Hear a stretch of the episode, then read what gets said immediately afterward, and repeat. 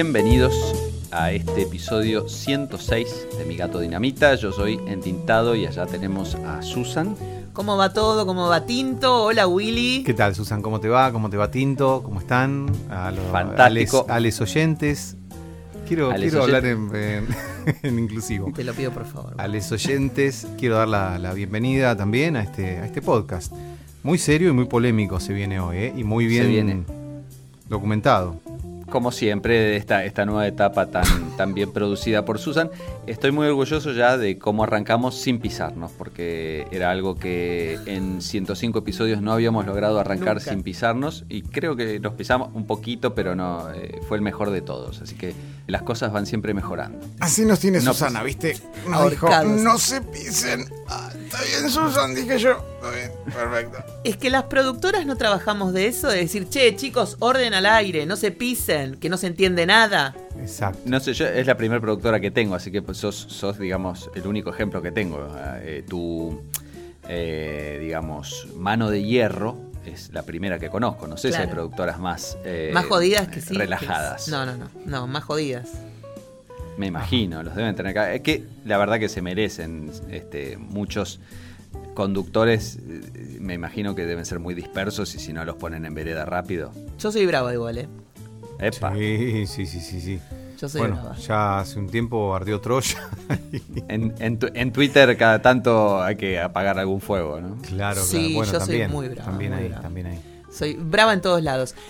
Hoy vamos a tener un tema muy polémico y espero que Willy nos más o menos Oh, indique cómo fue que Es que surgió esto. Para mí es una. Ah, ¿cómo surgió? Pensé que me Sí, ibas a decir sí. con el tema del psicoanálisis y eso que yo me pongo No, un no, pero- poco, me siento. Es que vos fuiste el que trajo esto a colación, así Claro, que sí, tenés ahora que entiendo. hacerte responsable. Exacto, sí, sí, sí. Bueno, eh, una vez escuché que alguien decía, ah, no, porque tal es la madrina de mi gato y qué sé yo. Y yo lo que sugerí a Susana, a Tinto, a ustedes le, le sugerí por el chat, hablar de madrinazgos de gatos y qué sé yo. Me parece que después vos le diste un giro mucho más interesante, o por lo menos al ponerte a, a producirlo, dijiste, no, esto es humanizar. Te indignaste con las madrinas y todo eso. Porque yo entendí otra cosa. Cuando él me hablaba de madrinas, yo dije, ah, claro, sí, hay mucha gente que, por ejemplo, es madrina de un gato que está enfermo o que tiene algún problema y necesita dinero. Y Como que lo entonces. sponsorea. Claro, claro. claro. Pero no era esa la idea. No, no, no, me dijo madrina de No, madrina. Claro, la madrina, la madrina. Yo quería hablar un poco de madrinazgo, de, de- de- de padrinos, de ahí- gatos. Digamos que existe una madrina implica que el gato es el ahijado. Y ahí ya Exacto. empezamos a transformar al gato en, en, eh, a personificarlo, ¿no? Sí, en, Exacto. en la cuenta de Twitter de mi gato Dinamita a mí me han puesto de tía y de prima y de, y de hermana y familiar de todos los gatos. Claro, claro. Claro. Y yo me pongo un poco nerviosa. ¿eh? Claro, y hace rato que veníamos con el tema de la humanización, Mm. ¿no? De los gatos. Sí. Ya de, bueno, que yo había hecho una lectura de, del animal tomado como objeto. Claro. Y, bueno, si bien no es un sujeto, pero no es un objeto tampoco, ¿no? No, Los animales no son cosas. Claro, claro. Entonces, bueno, el tema de los madrin- madrinas y padrinos decantó en el programa especial que vamos a hacer hoy. Susan ya arrancó, como siempre en esta nueva etapa, Ajá. pidiendo encuestas y colaboraciones, ¿no? Y lo primero de las encuestas fue que nuestros oyentes y, y nuestros seguidores también opinen al respecto. Pero antes de, de hablar de eso, de la, de la participación de, de nuestros seguidores y oyentes, hay que darle un poquito de un marco, un marco teórico. eh, Sí, y por qué resulta ya en lo que se puede considerar maltrato, ¿no? Claro. Mm, Maltrato, maltrato. y abuso. Y abuso, bueno. Mm. Claro, claro, porque arrancando un poquito con, con- con lo que nos trae Susan, miren la cantidad de años que han pasado desde que esto se ha empezado a tomar como, un, como una situación a, a estudiar, que en el año 1964, hace ya, que son, sesenta y pico de años, Ajá. y a raíz de la publicación de un libro que se llamaba Máquinas Animales, de una señora Ruth Harrison, imagino que británica, el gobierno británico tuvo que armar una comisión especial para investigar el trato que recibían los animales. Lo que resultó de esa comisión fue un informe llamado el informe Bramble, que dio paso a la elaboración de una serie de, pautas que lo llaman las Five Freedoms en, en, inglés, o las cinco necesidades o libertades de los animales, ¿no?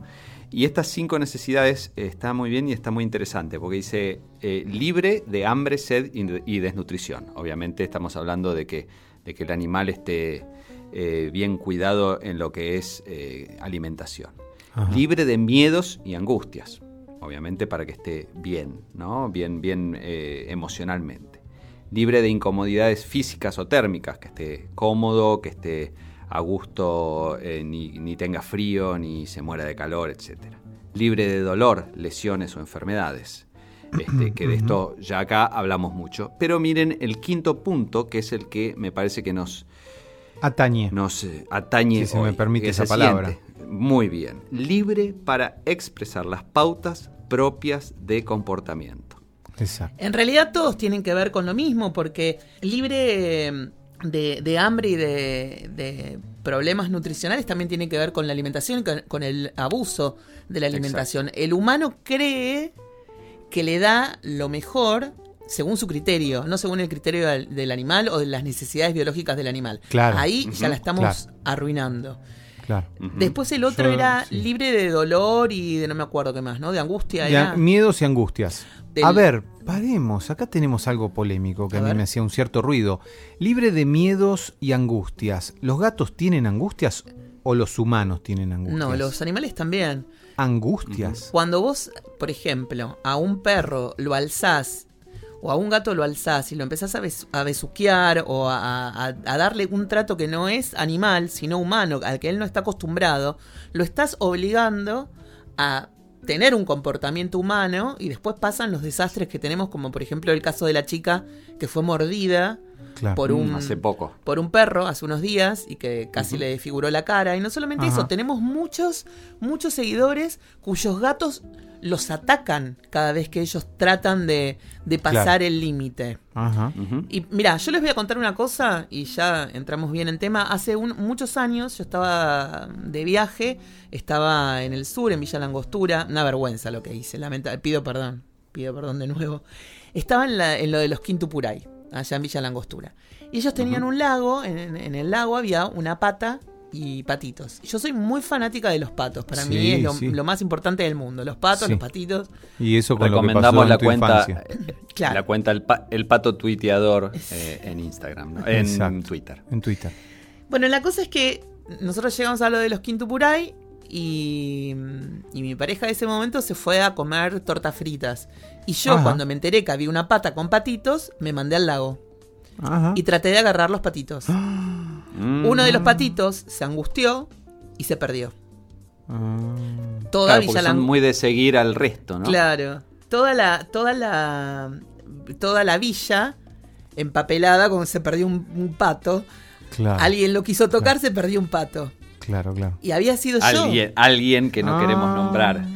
Al día siguiente, cuando fui a, de vuelta. Qué feo que te pase una cosa así, ¿no? Oh. de vuelta a lo de los Quintupuray. Uh, ya te no, no, no. Ya te veían venir y decían, hoy ahí. Me tuve que quedar al lado de la, señora que cocinaba las tortas fritas porque no me dejaban acercarme al lago. Y con justa razón. Casi armo. El, pato apareció, por suerte, quédense todos tranquilos, pero imagínate el estrés que yo le causé a ese animal. Claro, bueno, estrés. Eh, no sé qué otra palabra dijiste recién. Angustia. No, angustias para mí es una palabra eh, muy especial, como psicólogo lo digo, ¿no? Este, es una palabra que a mí me hace una pregunta si no estamos humanizando al animal. Podemos decir, no sé, eh, miedo, sí, miedo lo veo animal. Eh, pero angustias es como muy complejo. Pero bueno, es una inquietud nada más. Sí, desde, mi, desde mi lugar. Habría que dijiste otra palabra vos recién. porque no dijiste angustia? Es difícil decir angustia de un animal. No, me acuerdo qué dije. Pero bueno. bueno, digamos, ese es un, ejemplo de, del por qué no hay que hacer cosas con los animales que los animales no están acostumbrados. ¿Qué es esa locura de agarrar el pato? Abrimos el, piso a nuestros oyentes. Susan puso en nuestras cuentas de Twitter y de, y de Instagram unas, unas encuestas. Por ejemplo, en eh, Instagram, que las encuestas son binarias, no se puede dar mucha opción. La encuesta simplemente decía, ¿sos de humanizar al gato? Y ahí el sí ganó por el 55% contra el 45% de no. En Twitter, donde las cosas se puede hacer un poquito más compleja y tener más opciones, hablamos de, de, se hizo esta misma pregunta. ¿Ustedes humanizan a sus gatos? Y 488 personas participaron. El 47% dijo que sí, así que también ganó el sí acá. 27% no. Hay un 5% de un ya no, como que eh, lo hacían y han, y han este, entendido que no, era, que no era algo positivo. Y hay un respeto al animal que se mezcla con el no, me imagino, este, que, directamente habla de que no, no lo humaniza y lo, lo, respeta como, como animal por sí. Pero claramente lo que se ve en ambos casos es que hay una tendencia de, los humanos para con sus eh, mascotas de humanizarlos, de, de, tratarlos como si fueran, en general, como niños, ¿no? Se habla mucho del hijo, del hijo, de, hija, ahijado, de hermano, hermano, claro. Como si fuera un hermano de los otros hijos eh, humanos. Se habla mucho de eso. Por ejemplo, nuestra amiga mm, Ángeles, del de, el podcast Amigo es un crimen, y, y, su gato Bruno, puso que sí, dijo que puso que sí, pero hizo una aclaración, porque le habla, como ella dice, acá dice, a Bruno le hablamos como pelotudas todo el día. Este, en, un, en un giro muy eh, angelístico. Pero dice, pero vos sabés, Susan, que no le hacemos boludeces como pelarlo, etcétera, y le empezamos a dar comida natural gracias a mi gato Dinamita. Acá estamos viendo la influencia positiva que estamos teniendo en el mundo, así que espero que el comité del Nobel de la Paz esté escuchando esto. Exactamente. Em, y bueno, la cama aparentemente no se la pueden sacar, eso es un poquito de humanización, ¿eh? compartir la cama con el, con el gato. Pero básicamente eh, el, consenso, o por lo menos la mayoría, es que sí. Este, la, gente, la gente tiende a. Naturalmente me parece que sale eso de tratar al, gato o a la mascota como, como un ser humano. Básicamente, digamos que todo el mundo se defiende o se disculpa diciendo que en realidad lo único que hace es hablarle y que casi no lo visten, que tal vez una ropita para una foto, yo ahí me, estoy, me voy poniendo un poco más nerviosa, pero mm, digo, el tema de charlar... Tengo miedo que me, pegues en algún momento. Tinto es, está poniéndose... Virulenta. Este, virulento. El... Vos mirale la, vena del cuello. Cuando llega a un cierto volumen, empieza a correr. nerviosa, ping, y me da, me da como miedo que me haga un, no. Cachetón que me... Lo que pasa es que me parece que todos empezamos por hablarle, pero el tema siempre va un poco más allá, ¿no? Bueno, hoy le hablo, hoy es mi hijo. Si es mi hijo, lo baño, como bañaría un hijo. Claro. Y ya ahí empezamos a irnos de pista totalmente. Porque ¿se puede bañar o no se puede bañar a un gato? Uno baña al gato en casos extremadamente necesarios, como si tiene mucho olor, que hay muchos gatos que se mezclan, que están por ahí sueltos en el campo, o en mm. lugares donde hay caballos y que se ruedan Revuelcan por el piso sucio, claro. Sí, Pero a propósito lo hacen. Ah, bueno, son gatos. No, porque los ah. perros, por ejemplo, eh, se revuelcan en osamenta podrida para sacarse bichos y cosas así. y bueno, puede ser, no sé. Una vez había un perro que tenía un olor terrible y era que se había revolcado a propósito, por alguna cuestión fisiológica. O... Pero los gatos no hacen eso. En caso, no sé, en casos muy extremos, Obvio que sí, si el gato viene apestado. En algunos casos yo conozco eh, Belén, por ejemplo, Belén Magnanini. Ella tenía un, gato que vivía en el campo con ellos y siempre venía con olor a bosta de caballo. Y ellos no, lo bañaban, se lo bancaban así porque, bueno, el tipo está en la naturaleza, es, es un gato salvaje, entonces, bueno. Pero hay otros que lo bañan.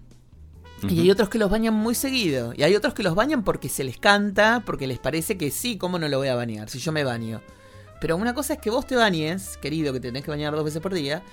otra, cosa es que bañes al animal. Tanto, tanto tampoco. Que no tiene la necesidad de bañarse, además se autolimpia. Claro, el gato. Claro, claro. Es como un horno el gato. Ajá, es autolimpiante. Claro. Es un horno autolimpiante. Nunca entendí lo del horno autolimpiante. Yo tampoco. De hecho, rompí la cocina Son todos una mugre. Sí. Claro, claro. Así que bueno, creo que es un punto bastante interesante esto de, de, de cómo el, dicho ese de te dan la mano y le agarras el codo, bueno, es lo mismo. O sea, empezás mm. con un, uy, cosita, cosita, cosita, y ya terminás comprándole un trajecito. Claro. Claro. Se entiende perfectamente. Pero bueno. Creo que lo fundamental es no perder de vista que el gato es gato. No es ni un niño, ni es tu hermano, ni es tu compañero de laburo. Es un gato. Y acá creo que vamos a tener Tinto. claro, un aporte fundamental de alguien que va por el lado de la antropología y de la, de la ciencia, ¿eh? entrando en un ángulo de gente que sabe. Eso es importante, sí, sí, sí. Sí, que eso es muy bueno. Que es este nuestro amigo Juan Manuel López Manfré, que hace un podcast llamado Antropología Pop y que muy gentilmente accedió a, hablar un poquito del tema con nosotros y, a, prestarnos su, su, voz calificada del lado de la, de la ciencia. Lo escuchamos. Bueno, en principio la humanización de los animales, que a la vez un poco es la animalización de los humanos, existe desde, desde lo que se le dice tiempos inmemoriales, o algunos hablan de las sociedades primitivas, pero hablamos de, de lo que se le dice filiación totémica los tótems. Seguramente están familiarizados con esa imagen, segura, probablemente de las películas de cowboys, donde los grupos de indios adoran una especie de mástil con la forma de un animal. Bueno, el tótem eh, tiene que ver con, con, esa filiación de algunos, algunos grupos este, tribales eh, hacia algún animal de origen, la identificación del ser humano con características de animales. En cierto sentido, eso empieza a ser esta idea de la humanización de los animales, ¿no? que hoy lo tenemos en la versión, como en una versión totalmente, por un lado, mm, desacralizada de, e hipermoderna de vestir a las mascotas, no a todos los animales, obviamente, sino a los animales que hemos domesticado como especie a lo largo de estos miles de años, que son los gatos y los perros y desconozco si algún que otro pájaro o algún roedor que la gente tenga esa costumbre como rara de, de, vestirlos y de, comprarles merchandising para, humanizarlos. Aunque en realidad también lo que me, lo que me hace reflexionar es eh, algo que sí tiene que ver también desde la, desde la antropología o desde una perspectiva antropológica, que es la idea de filiación y grupos, y lo que está dentro y lo que está fuera de lo que es nuestro grupo de pertenencia. Eh, quizás humanizar a nuestras mascotas es de en cierto modo considerarlas dentro de nuestro propio clan. La idea de, acá están los, gatos eh, a esta hora de la noche, mis gatos que son parte de mi clan haciendo un quilombo bárbaro en casa. Eh, la idea de que los animales que, conviven con nosotros son parte del mismo grupo este, familiar, por así decirlo. Igual, con esto no estoy diciendo que está buenísimo hacer eso, me parece que incluso es contraproducente por una cuestión de que si bien nuestros animales convivientes eh, pueden adaptarse a, la vida en familia, la, vida en familia interespecie, por decirlo de alguna manera, eh, es medio raro porque también es como no, entender, eh, no vincularse eh, con, el otro desde sus propios, desde su propia visión, desde su propia forma de existir en el mundo. pongo como ejemplo mis gatos, ponele que conviven conmigo, conviven compartimos casa, pero tenemos dos formas diferentes de, coexistir y de habitar este, este espacio. Eh, entonces, no sé, ponerles un chalequito, eh, viste, para que se parezca, para que sean más agradables a la vista nuestra, por ahí les resultaría incómodo a, ellos. Me parece que en ese sentido es eh, es una moneda de, de, dos caras, ¿no? Em, por un lado, humanizarlos significa que los consideramos parte de nuestra vida, parte de nuestra familia, parte de nuestro clan, eh, pero hacerlos pertenecer a nuestro clan también la, otra contraparte es negar su propia forma de existencia, los, los incluimos negando la diversidad, negando que son otra especie, con otras necesidades físicas y psicológicas de, habitar en el mundo. En definitiva, lo que estoy proponiendo es una invitación a aquellos animales que, que, hemos adoptado o de los cuales somos responsables o los consideramos mascotas, a prestarles más atención, a observarlos más, a percibir más sus, sus cambios de humores, este, el semblante del rostro, su forma de andar, su forma de convivir y coexistir con nosotros. La invitación es a tener una relación y no a forzar a que ellos se adapten a nuestro modo de ver el mundo y de habitar los espacios.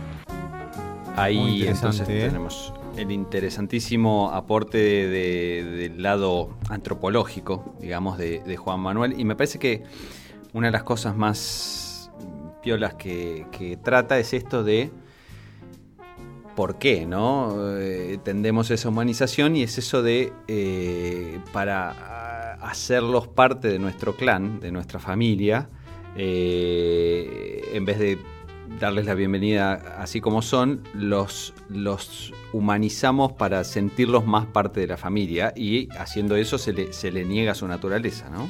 Una de las cosas que yo le pedí a Willy que anotara era lo de la diversidad, porque me parecía notable esto. En esta época en donde estamos reconociendo y poniendo un alto a, los distintos tipos de abusos, y empezamos a hablar de eso, ¿no? Sí. De respetar a la mujer, eh, bueno, ya sabemos todo. claro. y sin embargo, seguimos abusando de los sin voz. Ajá. Porque, una, porque ahí el hombre muestra que todavía es poderoso, el hombre, la mujer, ¿no? el ser humano, que es poderoso y que él es el que manda. O sea, digamos, para, para lo que es el marketing o para, para lo que es lo más visible, respetamos el derecho del otro. Pero el derecho del otro se termina cuando se trata de un animal. Ajá. Sí. Porque ahí vos, vos preguntás, a mí me pasa con amigos, con amigas, me pasa mismo en Twitter, y ahí salta el dueño. Bueno, yo con mi gato, yo con mi perro hago lo que quiero. Yo con mi pony le pongo glitter si quiero al pony porque es mi pony. Claro. Es mi pony, un objeto. Claro. Claro. O sea, pasan de, de, tratarlos como hijos a tratarlo como objeto en la misma oración. Claro, claro. Es increíble, ¿no? Cómo, cómo funciona el ser humano. Cómo de pronto es mi hijo, mi chiquito, eh, todo mi amor para él y cuando le, le marcas algo te dicen, ay, pero es un perro, ay, pero es un gato. Es mi mm. pony. ¿Cómo no le voy a, pintar el pelo al pony? No vas a pintar el pelo al pony, pintate vos el pelo. Claro, claro. Bueno, a mí me interesó mucho la conexión que hace, va, el testimonio que él hace en relación al tótem, ¿no? Como... Mm.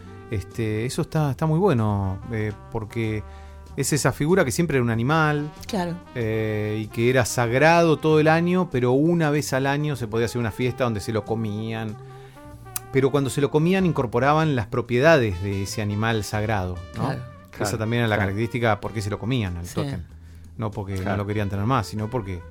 Y el tótem ese organizaba la vida en sociedad y todo. Bueno, eh, está, muy buena esa conexión que hace el antropólogo amigo Juan Manuel López Manfred. Susana, deja de boludear con los gatos. Por favor, te lo pido. Y tenemos acá una, una cita de, alguien que sabe mucho del tema. Mucho del tema. dice así. Este, Susana una tal Susana Salguero dice así, el gato es doméstico en tanto lo sacamos de su hábitat para meterlo en una casa y darle una bandeja de piedritas. Al perro ya lo ah. destruimos a nivel de domesticación, quitándole por completo la identidad. El gato todavía está a medio camino, aunque próximo al desastre. Olvidarse de las necesidades básicas de un animal, dentro de lo que es la convivencia de dos especies distintas, ya es considerado un abuso.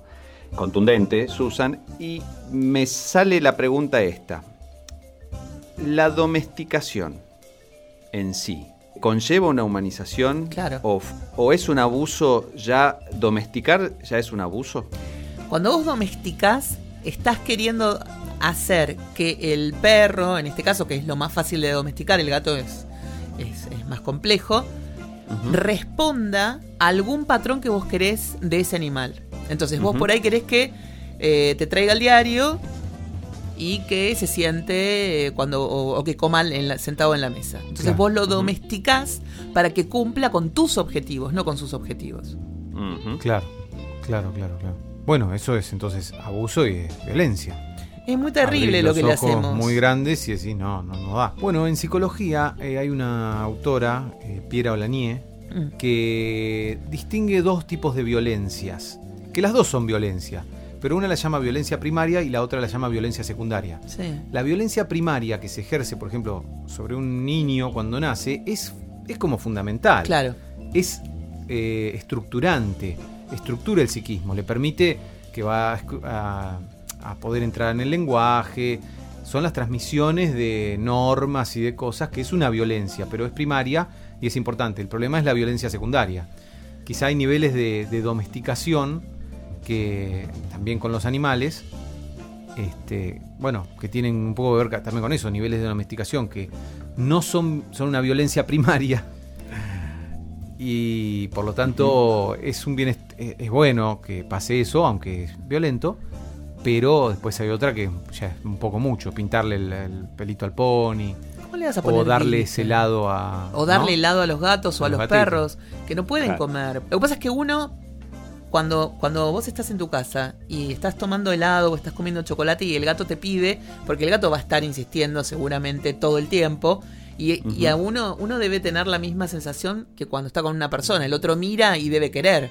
Pero Claro. no puede comer, no puede por un montón de razones. Primero porque tiene azúcar, tiene colorantes, tiene crema, tiene lactosa. Pero quiere comer el gato.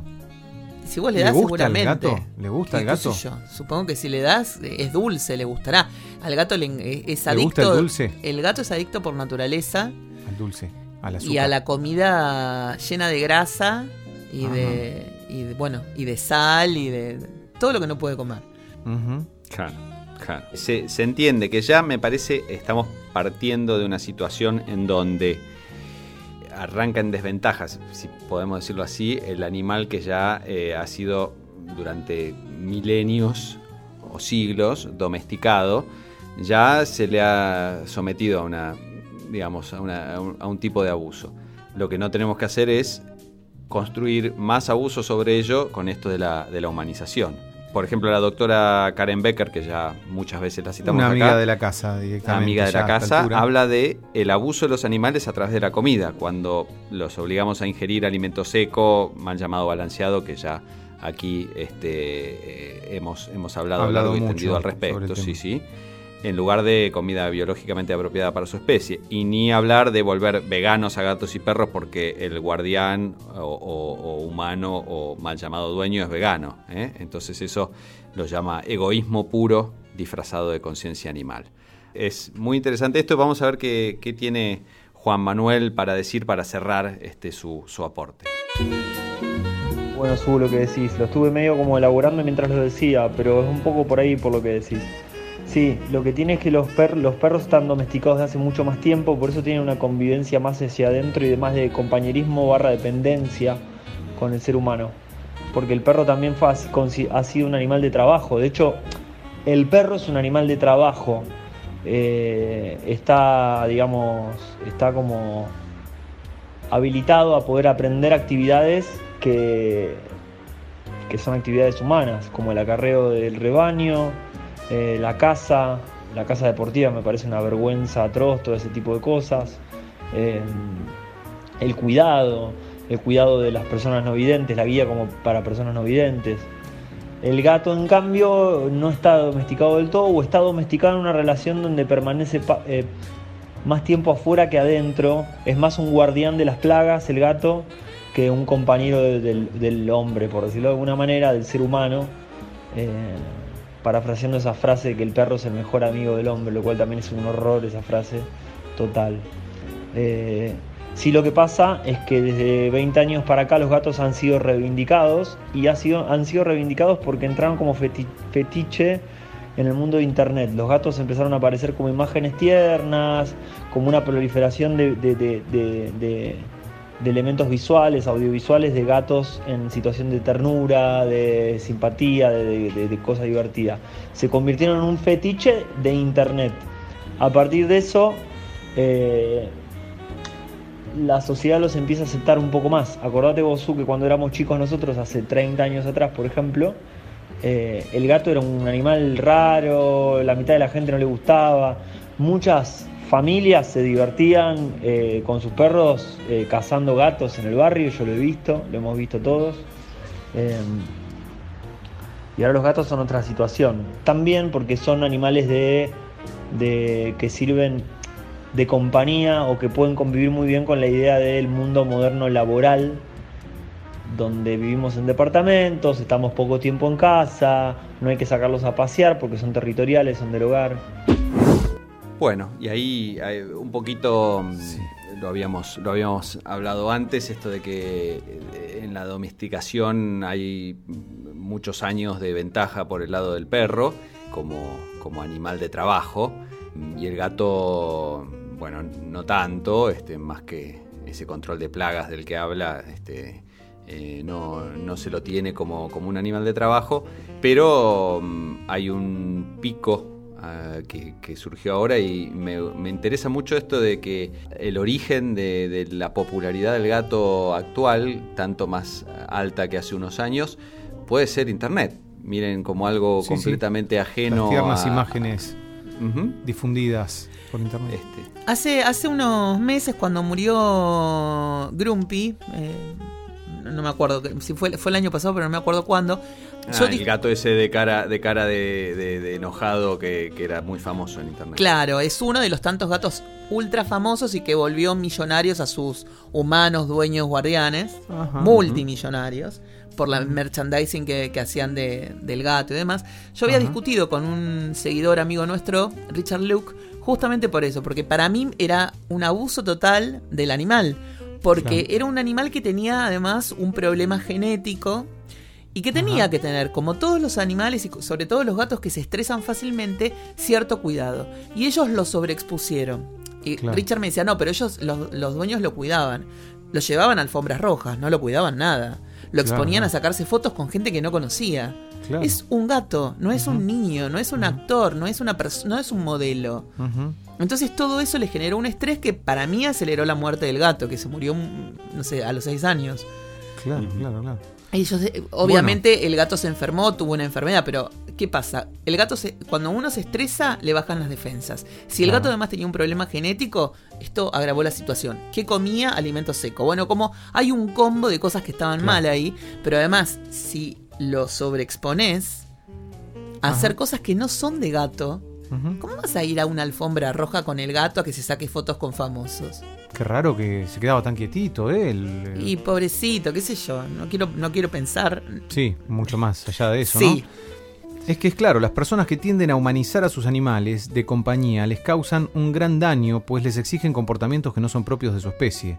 Tratar como humano a un perro o gato desdeñando sus propias formas de comunicación, organización social y reglas de convivencia limita su bienestar al generarles un alto grado de ansiedad, afirmó Moisés Heiblum, académico de la Facultad de Medicina Veterinaria y Zootecnia de la eh, Universidad Nacional de México.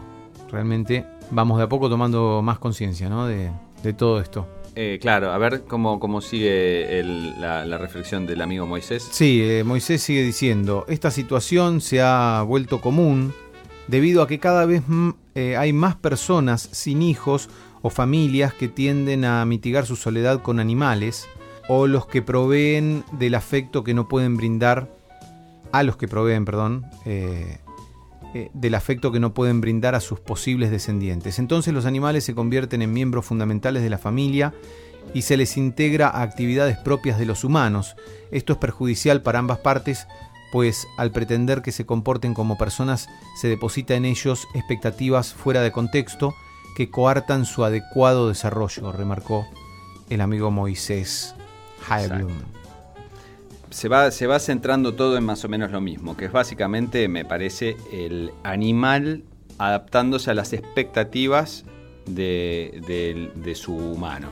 Y ahí es donde está el cortocircuito más grande, porque que, el animal, como decía antes eh, Juan Manuel, que comparta un espacio y que de alguna manera mm, dependa de uno para su alimentación y bienestar, no quiere decir que por ello tiene que perder su, naturaleza. Y eso es eh, de lo que estamos hablando y contra, me parece, lo que vamos a, a un poco luchar desde, desde nuestro lado, ¿no?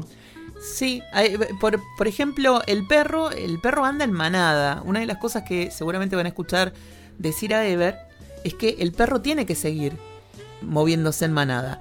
En cambio, el gato es un cazador solitario. ¿Por qué demonios metemos en la casa 40.000 gatos para que le hagan compañía a nuestro gato y así tener más hijos, entre comillas, cuando el gato es un animal que anda solo, que caza solo? ¿no? Es como todo. Obligamos al animal a hacer cosas que a nosotros nos parece que está bien. El perro tiene que estar solo, el gato tiene que estar acompañado. ¿No? Es como Claro. todo muy. Bueno, muy fuerte lo que decía Juan Manuel de lo que decimos de los perros habitualmente, el Claro. mejor amigo del hombre. Ya ahí empezamos raro, ¿no? Y sí, Eh, pero bueno, sí. Está eso de el- como el, el famoso más, más conozco a los hombres, más quiero a mi perro. Eh, claro. Y el perro más conoce al humano, más quiere salir huyendo. salir corriendo para el otro lado. Porque claro, si voy a decir, eh, decir, ay, qué bueno es mi perro porque es incapaz de traicionar, pero porque el perro no está para eso, el perro no, no tiene la habilidad de traicionar porque no es una persona, porque no, es... es, eh, se maneja con instintos, con otra naturaleza, con y ahí está el gran problema de todo, que me parece que que algo tenga cara, ojos y boca nos hace confundir que nuestro cerebro empieza a decir, ah, entonces debe ser como una persona. Y ahí, y ahí es donde viene el, el error grande, me parece. Claro, y también que tienen su psicología, digamos, los gatos y los animales, Claro, ¿no? sí. Hemos podido comprobar que, que hay una vida psíquica ahí donde Sí. todos son distintos, tienen sus Sí. deseos, sus gustos. Bueno, deseos, no sé si- personalidades. personalidades, ¿no? Es muy variado todo lo que en estos años de hacer este programa nos, nos hemos dado cuenta. Va, Sí. yo por lo Pero menos. por que supuesto. estaba muy ajeno. Estrellita, por ejemplo, yo la traté de hacer una estrella este, de la alfombra roja como Gran Picat, Claro. pero tiene la personalidad de ser un cachivache que no, no, no- no Pobrecito. aprendió nunca a hacer nada. Así Claro, que claro. imagínense Bueno, que. pero eh, encima le gusta más la casa de los vecinos. ¿Cómo es eso? La Sí, pasa sí, bárbaro sí, cuando la, pasa- dejan. la de- pasa mejor con. Claro. Ahora volvimos, volvimos de unos días de vacaciones y ella estuvo en su spa, como le decimos. Y, y cuando vuelve, mira como diciendo, oh, de Oh, vuelta no. acá con esto. ¿A vos te parece? Yo creía que había zafado y no. Pobre Claro. Bueno, eh, Hablando de humanización, hace muchos capítulos atrás, muchos, muchos, muchos, nosotros hablamos de, de un personaje de Hollywood llamado Tippi Hedren y de su hija Melanie Griffith que habían Sí, sí. adoptado leones y, y- Sí, y tigres o acuerdo. leones, no me acuerdo, o solo leones, y se los habían llevado a la casa como si fueran, no sé, caracoles. Claro, claro. Y eso terminó casi en una tragedia porque Melanie tuvo muchísimas operaciones de reconstrucción de cabeza y cara. Ah, no sabía eso. Sí, Bueno, sí, le arrancaron el cuero cabelludo al director de, de- de la película, a, a- Sí. a Melanie le habían destrozado la cara. Dormían en la cama con, con, No, no, no. no. con Sí, sí, el león. Vamos a linkear en las notas de, de esto en, en- en el sitio de Mi Gato Dinamita para que la gente pueda ir hacia atrás y, y escuchar ese, ese episodio porque es fantástico. Hay una película al respecto. Sí, Roar. Este, más allá de. Exactamente, está Roar. Este, y ahí se ve, se ve todo, todo el asunto este completamente mm, ahora mirado hacia atrás, enfermizo, pero en ese momento era fascinante, me imagino. Pero no es la única persona. El, el otro día, eh, un, un seguidor de mi gato Dinamita contaba que él había sido vecino de Marengo, de Rocío Marengo, y que ella tenía un puma en su casa, en su departamento. En su departamento. Claro, claro. Sigan ustedes porque No, no, estoy poniendo No, una. no, me- No, yo- y el otro día no la agarraron tratando de llevarse un. La, trataron, la agarraron tratando de llevarse un koala. Yo pensé que era, que era una noticia falsa esa, porque dije, bueno, capaz que. Puede ser, claro, porque ella tenía el baile del koala, pero no sé, yo prefiero Bueno. crear, eh, creer que es este real porque me parece eh, muy divertido, si es así. ¿Pero cómo se va a robar un koala? Yo sé que este, la situación de Australia y todo eso, pero llevarse un koala. Claro, claro, claro. Bueno. Nada, y hace Pero unos bueno. días estaban tirando un. ¿No? Un chancho de. ter- de un- sí, de un, de un helicóptero. Ese ya estaba, ese ya estaba carneado, pero sí, ahora al final eh, era un cordero, pero bueno, este, Ah, la ¿sí? historia ya, ya se hizo famosa. Al final era un cordero para preparar en la parrilla, aparentemente. Igual la pero gente está muy mal de la cabeza. la gente- ¿Y pero a dónde la gente tiró, tiene, lo tiró el cordero? pileta. A la pileta. Era, era un delivery, básicamente era un delivery, Ah. eh, un poquito, eh, Claro. digamos, sui generis. Pero mm, Este, está muy bien, Wow. es el, el, el rapi, eh, el rapi uruguayo. Bueno. Em, Eh, pero bueno, ha, ha habido hasta, hasta debates que en el que participaron eh, profesores de ética, por ejemplo, como. Ramón Alcoberro. Eh, el otro día compartía Susana una nota sobre el tema y él decía que la mayor parte de las personas, bueno, tienden a considerar a, la- a las mascotas que son parte de la familia. Él lo atribuía a las cuestiones de la familia actual, las crisis de la familia y los, los cambios de la familia, donde dice que a veces los, eh, las mascotas son como el catalizador Claro. de los vínculos familiares. O sea, todos quieren a la mascota, entonces hay como una unión entre... eh, son pequeños Sí. tótems familiares, ¿no? Sí, que organizan fuerte la igual, vida ¿no? familiar. Sí. Bueno, pero un poco el tótem Sí. funcionaba así en la sociedad, Claro. ¿no? Sí. Entonces el tótem de la familia es un mini tótem para, para ligar lo que se va desligando dentro de las familias, ¿no? Últimamente.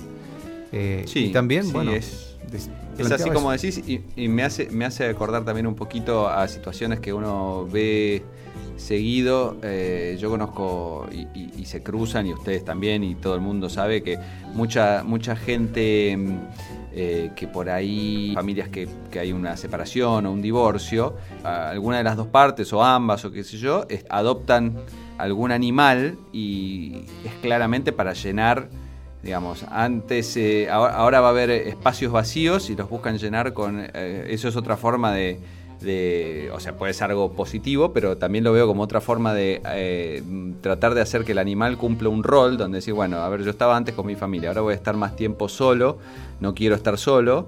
Y bueno, vamos, voy a tener un animal para hablarle, para, para, para eh, ocupar ese rol. También el pobre bicho este, no, no tiene por qué andar haciéndose cargo de los problemas de los, de los humanos, ¿no? Bueno, eso me pasó a mí. Yo venía de dos separaciones casi seguidas y una amiga me dijo, te voy a traer un gato. Y yo dije, pero ¿por qué? No, no, porque bueno, para que te ayude a atravesar este momento y cayó el gato. O sea, Y ahí, sí, yo no estaba muy segura, ¿eh? De, no, estaba segura de nada, no quería en realidad, porque estaba totalmente convencida de que no era capaz de, de cuidar a un animal. Imagínate, no era capaz de cuidarme a mí, no sabía nada de animales, no sabía nada de gatos y los primeros seis meses fueron un horror porque hice todo lo que no hay que hacer desde, bueno, justamente, humanizarlo. Llevaba a los gatos a las fiestas. Iba ¿Quién? a fiestas. ¿Quién? Yo. Ah, Iba a fiestas con mis amigos y llevaba a los gatos. ajá. me lo imagino bailando arriba del. Claro. Un horror, te juro que un horror. No sé, no sé cómo reaccioné después de los, de pasados los seis meses y empecé a, a desandar la. bueno, la- también eh, nosotros hablábamos de alimento balanceado y esas cosas. Fuimos Sí. también aprendiendo y Sí. Uno se va deconstruyendo, pero y con esto no, no me quiero pasar al otro lado de decir que, que entonces siempre que una familia o una persona adopta a una mascota está humanizando y abusando, etcétera, etcétera. yo- Pero creo que eh, surge también de, de- de- de ese lado y hay que tratar de morigerar ese impulso y decir, bueno, este, yo tengo una mascota eh, que va a compartir mi espacio y yo voy a proveerle de, de un buen de una buena vida, pero no quiere decir eso que tenga que ocupar este un, un rol este, de, de persona, ¿no? Claro. Yo creo que lo, lo- lo fundamental es tomar conciencia. Cuando uno toma conciencia de algo, aunque en lo inmediato no lo pueda llevar a cabo, Mm, ¿no? Ya te hace, cada vez que vas a meter la pata, decir, ah, bueno, pará, esto está bien, está mal, ¿qué pasa con el otro, no? Pero no- no, solamente en el caso de los animales, sino en el caso de, de las personas también. Cuando uno toma conciencia de que esto ya no está bueno, uno por lo menos puede reflexionar al respecto y decir, bueno, voy a intentar modificarlo. Me va a costar, pero el intento va a estar y al menos Ajá. uno ya es consciente. Claro. Y ya al, al tomar eh, conciencia de eso, ya... Si lo haces y lo haces adrede, bueno... este, Ahora, hay tanto miedo, tenemos tanto miedo al otro, ¿viste? A, a que aparezcan los rasgos del otro, las características del otro, en todas las relaciones, amistades, pareja, eh, todo, ¿no? Claro, sí. El vecino, sí. que bueno, que, que quizá es eso lo que pasa con una mascota, que es como que arrasa todo el... se arrasa con, con la mascota y bueno, y el- eh, es lo que yo quiero que sea, es como algo que... Bueno, y a veces pasa también con los hijos eso, ¿no? Eh, Claro, es- es puro porque También egoísmo. son No, obvio. seres, algunos padres que bueno, que, que se llevan puesto al chico y dicen que es lo que quieren que sea. Bueno, no los dejan que emerja su subjetividad. Claro. En los animales. A mí, me, me hace acordar un poco. Claro que sí, me hace, lo que decís me hace acordar un poco porque es, ese mismo impulso. Este, cuando en, en, Seinfeld alguno está teniendo un comportamiento eh, absolutamente neurótico o, así, este, la reacción es ¿qué te han hecho tus padres? ¿no? Porque en general este, son cosas que surgieron porque ese, ese, ese impulso que, estamos viendo y discutiendo para con las mascotas también lo pueden tener para con los hijos. Claro, esa es la violencia secundaria. Exactamente. Es la que arrasa porque uno no, no soporta, le resulta muy insoportable que aparezcan los rasgos del otro, los, las ideas del otro, los deseos del otro, lo que el otro le gusta, ¿no? La, bueno. Cuando yo planteé este tema en, Twitter, comenté que lo íbamos a, discutir, hubo mucho rechazo y mucha crisis y mucha oposición, porque bueno, primero porque estábamos tocando algo que a ellos... Que al 47% le hacía ruido. Le hacía ruido, claro. y muchos me dijeron más de un niño quisiera tener la vida del de mi gato. Por ejemplo, es terrible, ¿no? Si uno lo pone en contexto es como... Imagínate. No, un niño teniendo esa vida sería terrible, peor todavía.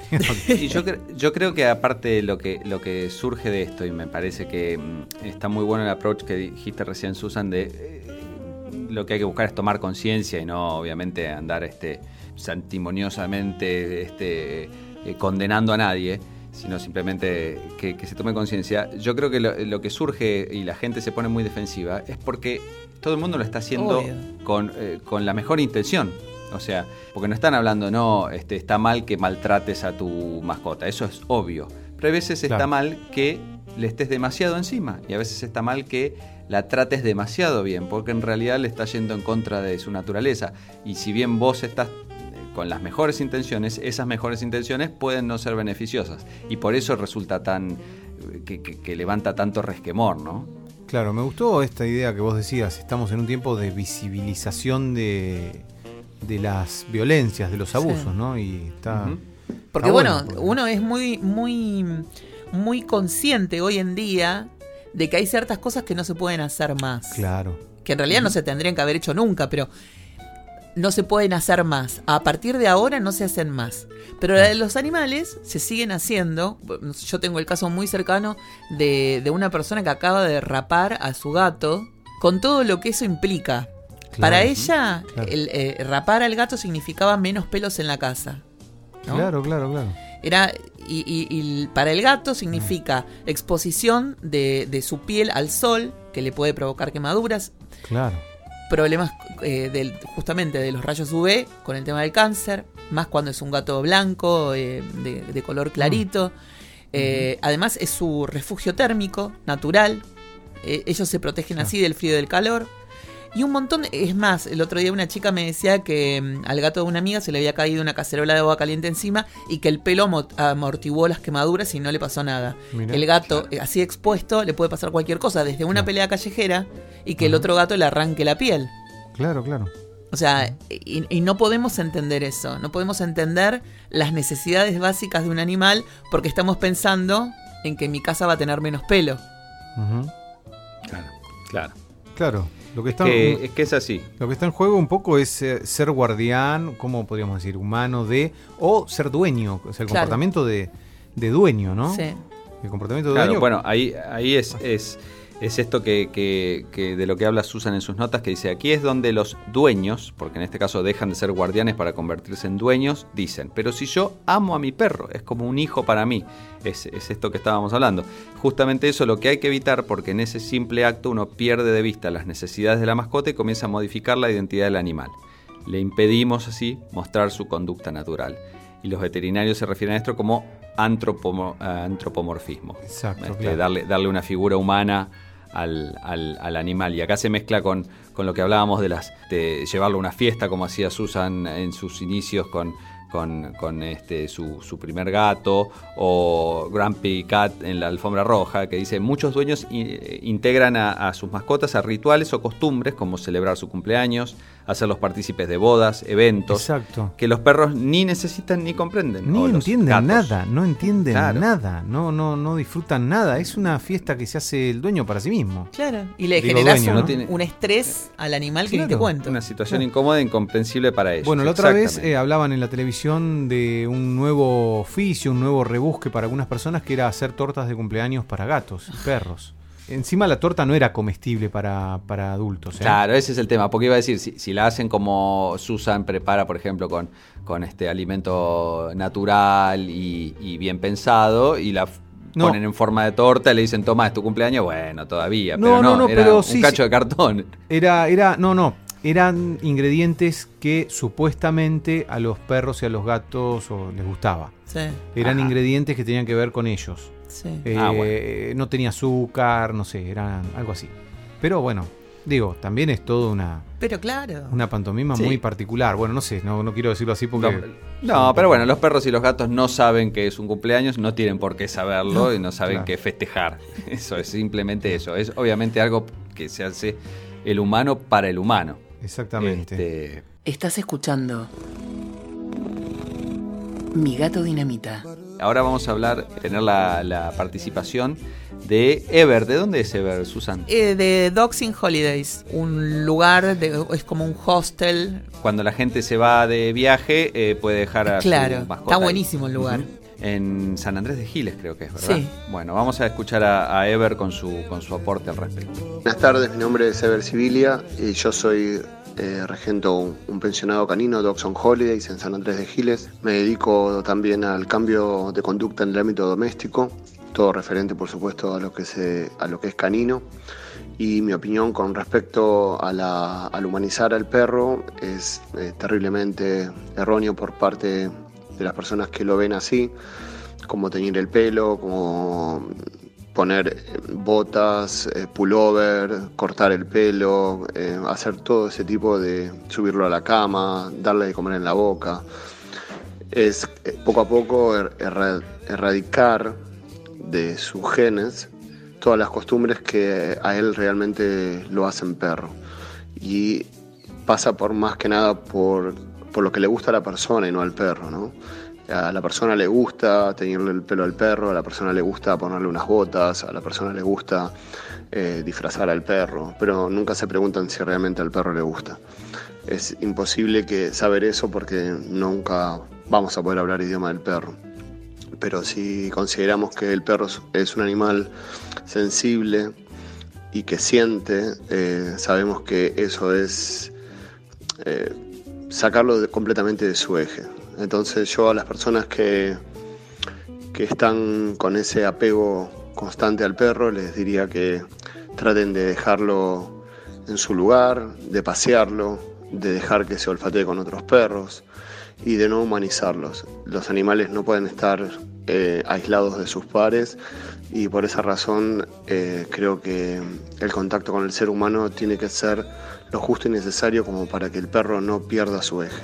Algunas cosas que, mm, que hemos charlado con Ever en algún momento y que le he escuchado decir tienen que ver con, con primero con el egoísmo del ser humano, ¿no? Esta cosa de Ajá. querer apropiarse o querer, lo que venimos hablando hasta ahora, eh, darle a- al perro, al gato, al animal una conducta que no tiene y que no, no está en su naturaleza. Otro, otra, algo que dijo una vez y que a mí me llamó muchísimo la atención y que me encantó eh, es que los perros en verano vuelven a ser perros.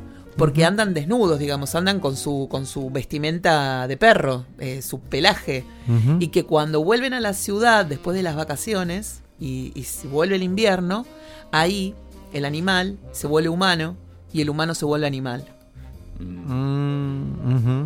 Y eso, la primera vez que lo escuché, que me lo pasó el veterinario Baltasar Nuosi, es, un, es una nota que hizo él para, para C5N, que Ever hizo para C5N, a mí me, me- me hizo un clic, porque dije, claro, pero es, es Claro. totalmente real. Claro. O sea, vuelve a la ciudad y el, y el, y el ser humano Ajá. se transforma en, en algo horrendo, que no porque el animal sea horrendo, sino porque el, eh, se vuelve como, no sé, como sal- depredador del animal. Ujú. Y acá hay otra cosa que surge, que es una en una nota que Susan encontró hace poco.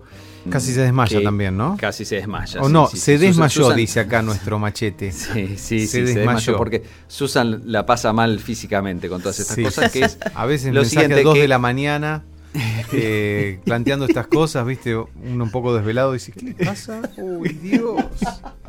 Están, están Em, a pecho tomándose todo. Sí, siempre. Yo soy muy visceral. porque se, Muy se visceral. mezcla un poquito ahora todo esto que venimos hablando con lo que vendría a ser la, mm, la tendencia humana a, a- a la codicia, eh, un poquito, o el, o el capitalismo salvaje, podemos llamarlo, que es, claro, toda esta tendencia de antropomorfización, Claro. la trabucada, tiene también un, un costado de, de negocio. ¿Por qué? Enorme Porque- negocio, claro. Y claro, está el, el negocio de indumentaria, como hablamos de sí, esa ropita para perros y para gatos, accesorios, servicio de todo tipo, estética, ¿eh? Eh, porque si el gato se lo pela es porque alguien está dispuesto a pelarlo y cobrar, cobrar por eso. Ni hablar. Gastronomía, este, juguetes, experiencias. Entonces, eh, por ejemplo, la dueña de una boutique eh, para animales comentaba que es común que vayan parejas jóvenes a probarle prendas a los perros, este, ropa que, que- que hasta parece de bebé, y entonces ya les explica cómo secarlos y ponerle una batita después de bañarlos. Estamos eh, ahí en, un, problemas. eh, una intersección de la antropomorfización y el negocio de esta señora que quiere vender batitas para perros y gatos. Entonces, me parece que de vuelta caemos en esta, en este mismo, eh, esta misma vueltita de la que, de la que venimos hablando, que es eh, con la mejor intención o con lo que creemos que es nuestra mejor intención, que es este que nuestra mascota la pase bien, nos olvidamos que lo que estamos haciendo es entender pasarla bien, ese pasarla bien entre comillas, como algo eh, del lado humano, donde decir, ah, sí, ¿cómo no la va a pasar bien vestidito? Mira qué lindo que está con su chaleco y su moñito, cuando en realidad el que la pasa bien es uno mirándolo y no el, el animal. o Y- consumiendo. Claro. o claro, consumiendo esas cosas, exactamente. Entonces, claro. como todo, en la industria para las mascotas hay cosas que hablamos muy positivamente como, no sé, rascadores o, eh, digamos, cosas que, que- que le sirven a la mascota, que, que los dejan hasta ejercer esa, esa parte salvaje que, que la verdad que ahora aprendiendo todo esto no queremos que pierdan.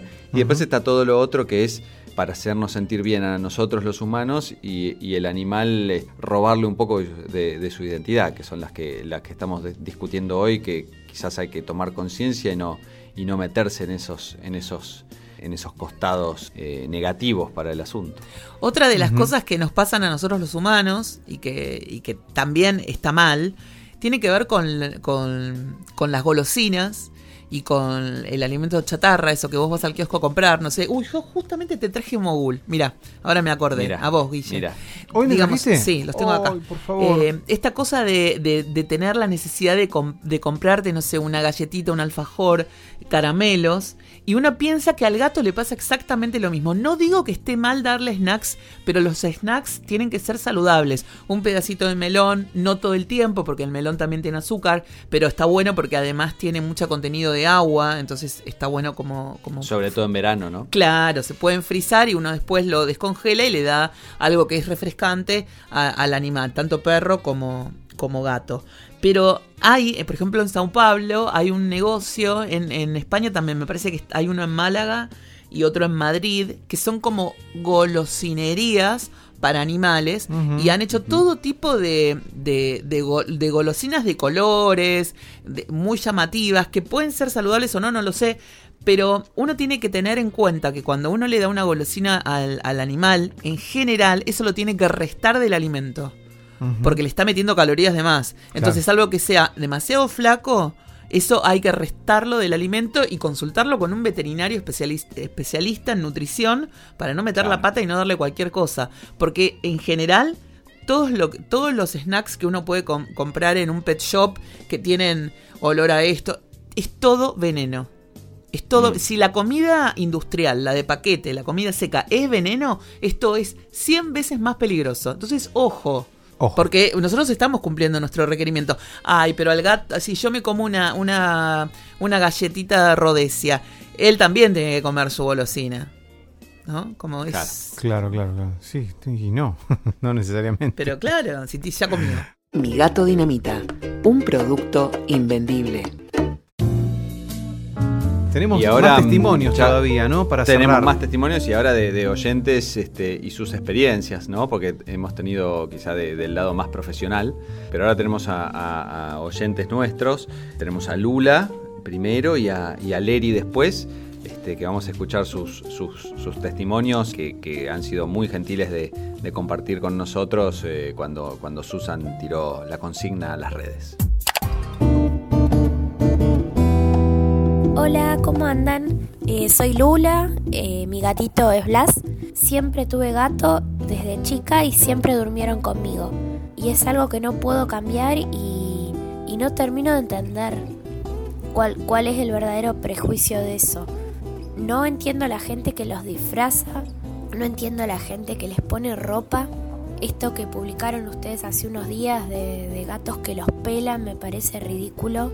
A veces la gente los tiene en edificios sin y no tiene cerramiento. A nosotros nos llegaron hace poquito dos casos. Yo trabajo en, en una sociedad protectora y en un grupo proteccionista, mejor dicho, que es Gatitos de Belgrano. Y hace poco nos llegaron dos casos de, de gatos que se murieron por caerse de ventanas y de balcones de edificios. Y esto de pensar que, bueno, ya comprendió que no se puede asomar porque se cae. Eso es, es otra forma de humanizarlo y una forma peligrosísima. Porque un niño o un adulto humano comprende que no lo tiene que hacer. Un gato es un gato. Y a diferencia de los perros que tienen límites más claros, el gato va a explorar hasta donde puede. Y el gato siempre va, va a buscar hacer lo que a él se le cante. Y decir que el gato entendió que eso no se hace es, es una manera de humanizarlo. El gato entendió que si lo hace va a haber una consecuencia de mierda, como por ejemplo, no sé, que vos le generes un reflejo condicionado que, que igual no está bueno. O el gato entendió que si llora vos le das comida, ahí está. El gato entiende que si llora vos le das comida, pero no entiende que si llora vos le das comida porque te das cuenta que le está pasando mal con el llanto y entonces debe ser... No, el gato es un gato. Y, y me parece que, que todo tiene un límite. Tampoco me gusta la cuestión de dejarlo que llore todo el día solo o de no darle bola porque ah, es un gato y que esté afuera. Pero bueno, justo ayer a, a la noche en Twitter vi este caso de la chica que, que nada, se hizo un hilo así como re famoso de gente que había atacado perros y gatos y todo a raíz de esta chica que se sacó unas fotos abrazando un perro como si fuera un niño y el perro le mordió la cara y casi la desfiguró. Le dejó unas marcas terribles. Bueno, yo creo que este sería un caso de, humanización que no está bueno. Eh, saber que el animal tiene sus límites, saber que hay cosas que no le gustan y que por más que vos digas que hermoso lo quiero llenar de besos, a ningún animal le gusta que los humanos llenemos de besos como llenamos de besos a, a los bebés o, o a la gente. No lo codifican de la misma manera que nosotros. Espero que haya servido de algo. Cada cual tiene su, su lugar y su función, digamos. El tema del gato en, en balcones o en alturas se llama síndrome del gato paracaidista. Eh, mucha gente no, no lo contempla porque cree que el gato Claro. cae parado. Sí. Eh, de verdad, es Se terrible. cae de un Ese, ese décimo- mito, sí. Claro, de un décimo piso va a caer parado. Claro, y el proceso de caída se lleva a cabo en dos fases, para que sepan. Justo antes de caer al suelo, el gato se abre para rozar con el aire y mitigar de este modo la velocidad, ¿no? Como si fuera un paracaídas. Por eso se llama síndrome del gato paracaidista. Pero los daños que suelen eh, que, puede tener el gato incluye roturas de cabeza, región posterior, tórax y abdomen y órganos internos. Por eso, si tu gato se... Primero tenés que poner redes. No, no hay forma, no hay forma. Tenemos un- el gato de una de una amiga que ya se cayó de la terraza tres veces y las tres veces lo, hubo que operarlo. ¿Cuánto más vamos a esperar para que le pongas una red? Claro. Y yo diría después de la primera estaba. Y bueno, todavía no sucede. ¿eh? Hay, hay, gatos que quedaron este, con problemas en, rengos, eh, problemas para caminar, problemas articulares. Hay gatos que directamente han muerto. Basta. Eh, el otro día justamente me escribió Mariana Mactas para preguntarme el tema de las redes. Y así que si ustedes están en Buenos Aires pueden ir a Casa Segura. En Casa Segura, ahí pueden consultar. No, esto no es un PNT, nosotros no cobramos un mango de esto. Pero pueden. Ay, justo que estaba esperando que me llegara la bolsa Ni de, nada en este programa, ¿no? La, bolsa de redes. Pueden consultar ahí y, o meterse y mirar cómo, cómo hacen los herramientas y cómo hacen las redes para que justamente a los gatos no les pase esto. Hablando de las redes, una vez, hace relativamente poco, eh, eh, un video que, me hizo transpirar había un señor que mm, era en otro país, no me acuerdo dónde, hacía este tipo de instalaciones y después mostraba lo seguras que eran. Eh, se filmaba a sí mismo corriendo hacia la red, saltando contra la red y la red lo agarraba. Mm. Pero me daban unas. Pero el tipo estaba, no sé, en un piso 20 y saltaba contra la red que había instalado. Ah. Mamita. Como esos que se trepan a las antenas y que, se filman y que a mí se me ponen los dedos blancos. Claro. Este, pero bueno, siguiendo con los eh, testimonios. vamos al testimonio de, nuestra amiga Leri. Leri, la humana de Catalina, y el tema de este episodio me hizo reflexionar un poco, pensar en cómo trato a mi gatita y a los animales en general.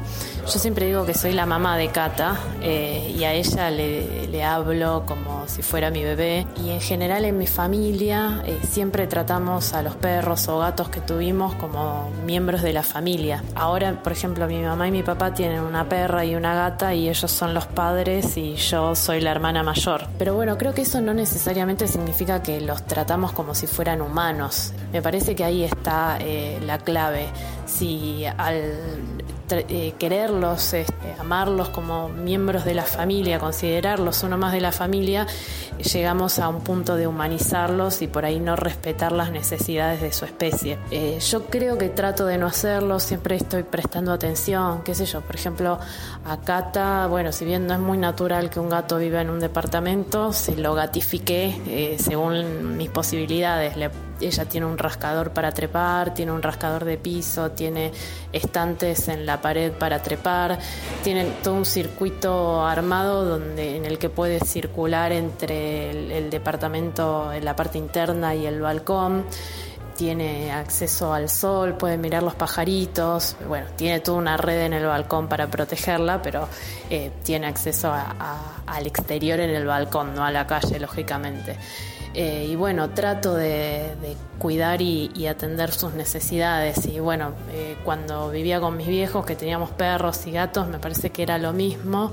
Eh, así que me parece que eso es lo más importante, qué sé yo, no estar poniéndoles ropas, accesorios, metiéndolos a la cama y arropándolos como si fueran un bebé, porque eso implica por ahí este, sobrepasar límites que a ellos no les hace bien. Así que bueno, eh, esa es mi reflexión y siempre trato de estar atenta a las necesidades de, Cata y tratar de darle lo mejor. Que bueno, creo que eso hacen los padres, así que eh, en ese punto es medio parecido a, un hijo, pero bueno, no un hijo humano, sino con otras características. Bueno, ahí escuchábamos a Leri. A Leri, sí, sí, que, que Leri muestra esta, esta eh, este tironeo interno, ¿no? Que claramente tenemos, eh, tenemos todos. Me gustó mucho como lo estás diciendo, Tinto. Eh, este tironeo, ¿no? Porque debe ser como un desgarro dejar de llamar hijo al gato y, jugar ese jueguito amoroso de. Debe ser como un poco doloroso, ¿no? Pero capaz que. No sé si vale la pena hacerlo. Es difícil romper la costumbre, romper el hábito. Romper el hábito de abrazarlo y apretujarlo. Claro, pero hay algo que es un hábito que está, está en algún lugar también como un deseo, un, algo de amor. No, amor no. Eh, no sé, sí, yo sí, supongo que sí. Eh, no todo eh, el amor es puro y sano. Amores, amores, que matan. Claro, por eso no, no, todos los amores son. El humano rompe todo, toca, rompe. Claro. No, eso somos nosotros. y bueno, somos humanos nosotros dos. Claro, claro. No, no, acá vuelan las cosas, se caen todas las cosas. Es, un desastre lo que pasa en el Creo que terminamos, terminamos en, eh, en esto. Eh, el tema de hoy en, lo que le venimos dando vuelta y, caemos más o menos siempre en lo mismo, que es eso, es podemos tener las mejores intenciones, pero desde acá lo que tratamos de hacer al tocar el tema es eh, concientizar de que, ah, mira, vos por ahí tenés la mejor intención, todos lo hacemos, todos somos culpables de eso, pero quizás sabiendo que en esta humanización de la mascota podemos estar haciéndole algo malo aún sin quererlo, el entenderlo, el, comprenderlo, el concientizarnos de eso puede hacer que por lo menos tratar de, darle una vuelta a eso y decir, ah, yo me sale a hacer esto creyendo que estoy haciendo algo bueno. ¿Es realmente bueno? ¿Estoy yendo en contra de la naturaleza de mi mascota? Bueno, es muy lindo lo que eh, decía Leri de que a partir de esta propuesta se puso a, pensar, ¿no? Y dijo, uy, Exacto. ¿no? Y, se empezó a reflexionar sobre lo que hacía con su gato. Y me parece que ya eso, si, esto es lo que nos empieza a pasar... Está eh, bueno. Está, está muy bueno lo que, lo, que vamos, lo que va pasando a partir de este programa. Lo que, lo que nos debería quedar en la cabeza dando vueltas es que lo más probable es que el, el animal esté más feliz siendo lo más parecido a lo que es, que es un animal. Entonces, tomando eso como base, me parece que, podemos ir eh, encauzando esos impulsos que tenemos. Había algo muy interesante que creo que nos compete a todos los que tenemos mascota y mascotas y los ¿cómo te puedo decir? Les, y les estamos encima, que está bueno como broche, como broche del, episodio de hoy, como para tenerlo en cuenta. ¿Qué es lo que pasa cuando uno está todo el tiempo pendiente y obsesionado con ese animal. Porque uno después se pregunta, ¿y por qué me ataca? ¿Por qué me araña? ¿Por qué rompe todo? ¿No? Y bueno, creo que la respuesta es bastante simple.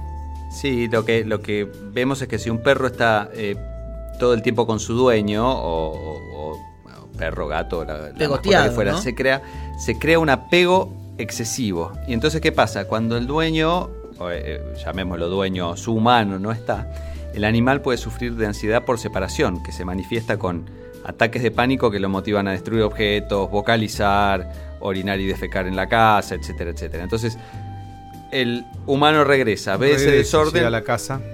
Claro, piensa que el animal lo hizo en venganza por dejarlo solo lo reta, lo trata como si entendiera. El animal no entiende, porque el animal lo único que entiende es que eh, esa persona que está todo el tiempo encima, encima, encima, no está. Y, eso le, produce esa, esa, esa crisis. Entonces lo que, lo que está mostrando es ansiedad porque la figura que le aporta seguridad no está disponible. Y ahí está otra forma en que el humano piensa que el perro está reaccionando como persona cuando lo que está reaccionando es como animal. Exacto. Como corresponde. Bueno, muchas preguntas se abren a partir de este programa. ¿eh? Parece que cada vez estamos haciendo, mm, entrando más en profundidad en temas que dan mucho que hablar. Esperemos que la gente del otro lado le, quede dando vueltas ideas y, temas para masticar y, para este, analizar, ¿no? Me parece que hay, hay mucho acá. Con, con Ever el otro día contábamos que capaz no sé, de 10 personas a uno le hace clic, pero que en esta sociedad que está tan loca en general, ¿no? Tan loca en general, eso ya es un montón. Sí, exacto. obvio. Exacto. Miren si, miren si después de 106 episodios estamos realmente afectando a la sociedad. Eh, me parece que voy a volverme loco de poder. Y positivamente, positivamente. Positivamente de la sociedad. Yo creo que voy a, voy a entrar en una megalomanía y querer ser este eh, presidente del mundo o algo. Así que deténganme si, si me agarra así algún tipo Nosotros te votamos, te votamos o te acompañamos. Sobre todo si nos llevas de viaje por ahí. Nos tiene que llevar de viaje, a conocer animalitos del mundo. Exacto. Como todo, eh, nuestro objetivo final es que hacernos millonarios de esto. Ya no sabemos, no sabemos cómo hacer. cómo, pero bueno. Agradecemos enormemente a todos nuestros eh, aportes de nuestros oyentes y de nuestros amigos y profesionales. Que no son económicos todavía.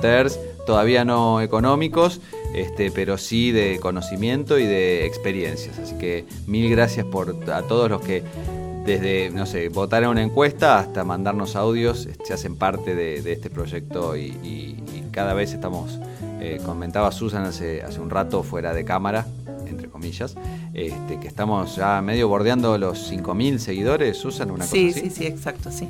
Para, para nuestro cumpleaños, que es el 6 de febrero, 6 de febrero, eh, ya seguramente los vamos a pasar. Excelente, así que después ya vamos a pasar la canastita de colecta con 10 dólares de cada uno. Está muy bien. Medio que aguantamos aguantamos un par de años, este, sobre todo en la Argentina, que con 10 dólares sí, digamos, hacemos rato largo. totalmente. Y tenemos un mensaje final de Ángeles, ¿verdad? De una seguidora amiga Ángeles. Muy bien, así que nos, nos despedimos de todos ustedes. Gracias a todos, gracias Susan, gracias Willy. Y, nos, despedimos con el mensaje de Ángeles hasta, hasta la próxima, hasta el episodio 107 eh, en, en algunos días por delante. Hola chicos, ¿cómo están? Dinamitas. Para mí no hay que humanizar a los gatos. Lo que más los hace únicos y su mayor tesoro es justamente que sean gatos. Tenemos tanto que aprender de los animales, ¿para qué pasarlos a este bando, al bando de los humanos? Mejor quédense así, tan preciosos siendo gatos. Esto fue Mi Gato Dinamita. Seguimos en Pinterest, Twitter, Instagram y Facebook.